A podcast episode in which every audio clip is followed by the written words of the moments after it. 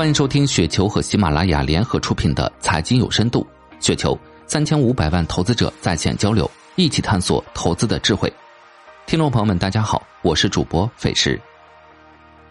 今天分享的内容叫《产业趋势投资中如何赚认知差的钱》，来自思想钢印九九九九。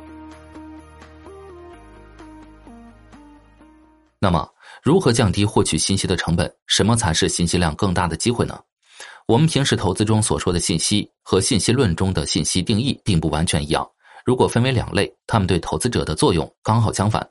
第一类是信息论中定义的有效信息，减少了投资的不确定性，解决了我们心中一些悬而未决的问题，做出买卖决策，最终驱动股价上涨下跌。而另一类则刚好相反，提示了一个充满不确定的全新领域，增加了我们面对的投资的不确定性，并对我们原来的认知体系带来极大的冲击。以今年需要处理的信息来看，新能源带来的大多是第一类信息。新能源产业的产品体系已经基本完成，产业链已经形成，接下来无非是锂矿和硅料价格有没有降，组件的招标和排产上升了多少等等。每个信息都直接对应着一个投资决策，这也是大部分还持有新能源仓位的投资者的原因。相反。AI 相关板块带来的大多是第二类信息，它在展示了其语言能力的同时，给人类造成了巨大的冲击和困惑。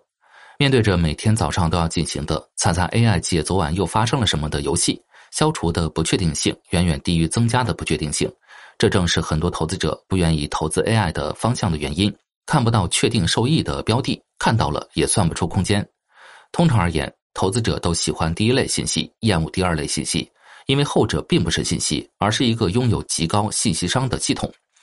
面对这样的系统，追求确定性的人就会本能的回避，并根据以往的经验得到一个题材炒作都是泡沫的结论，以让自己心安理得。这个心态实际上符合前面说过的持续盈利的投资方法的成本特征，降低获取信息的成本。但问题在于，它错过了收益特征，寻找对应信息量更大、既可以消除的不确定性更大的投资机会。什么是信息量更大的机会？比如说，抛一枚硬币和掷一个骰子，哪一种结果的不确定性更强一点呢？直觉上可以判断，抛硬币有两种结果，掷骰子有六种结果，自然后者的不确定性更大。前面的信息商公式表示的意思是，变量的不确定性越大，商也就越大，认知时所需要的信息量也就越大，而信息量越大，其推动股价上涨的动力也越大。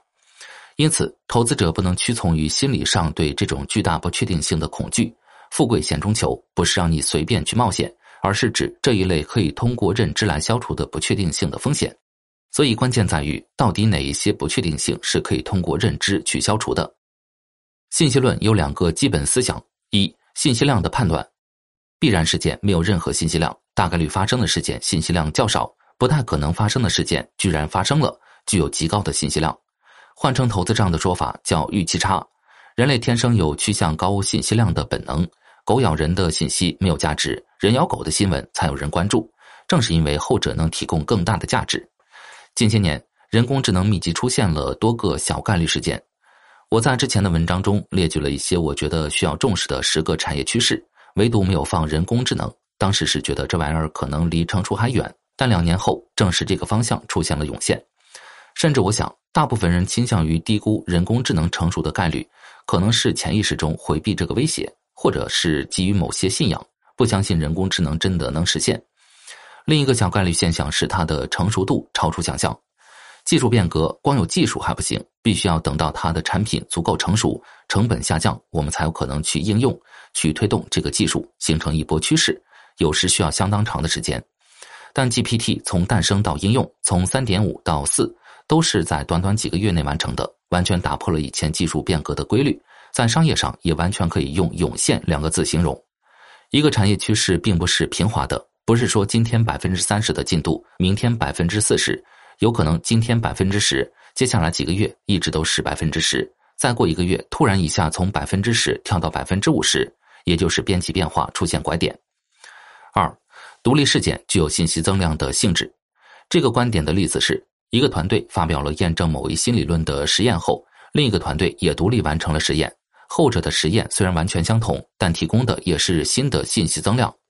在 ChatGPT 之前，OpenAI 已经推出了图像生成系统 DALL-E 2，在图像创作领域把人工智能推到无限接近人的高度。所以，当几个月后，基于另一个系统的 ChatGPT 在文字生成领域获得成功，它包括的信息量要比单一的突破性事件大得多。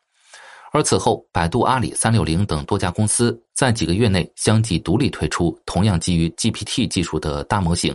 虽然成熟度不及 ChatGPT，但信息量仍然非常大。它意味着技术复现的可能性非常大。大语言模型已经从一个极高信息商系统变成一个很高信息商系统。那么，根据之前的信息和股价的关系，这个巨大的信息量必然带来股价的巨幅上涨。很多投资者受价值投资影响，纠结于不知道哪些标的真正受益，要再等等看。但基于信息量驱动的产业趋势投资不会给你这个等待的机会，它一定是先把有信息量的标的股价推上去，然后在标的的内部进行市值的重新分配，即进展不如人意的跌下去，超预期的再继续涨。很多人在选择标的时过于关注企业的基本面，这就好像技术分析的投资者在股价技术破位后，再用基本面好的理由来继续持有一样方法错位。产业趋势投资的盈利来源是未来不确定性的消除，那么能消除不确定性的有价值的信息，也就不可能来源于代表过去的基本面，而是企业对未来业务的投资。所以春节后的第一波上涨，市场首先选择认知最充分的托尔斯、海天瑞声和科大讯飞，他们的信息量最大。随着大家对 ChatGPT 和国内产业链的研究，第二波上涨的标的变成了信息量最大的光模块、寒武纪、昆仑万威、工业富联、三六零等等。以上就是今天的全部内容，感谢您的收听。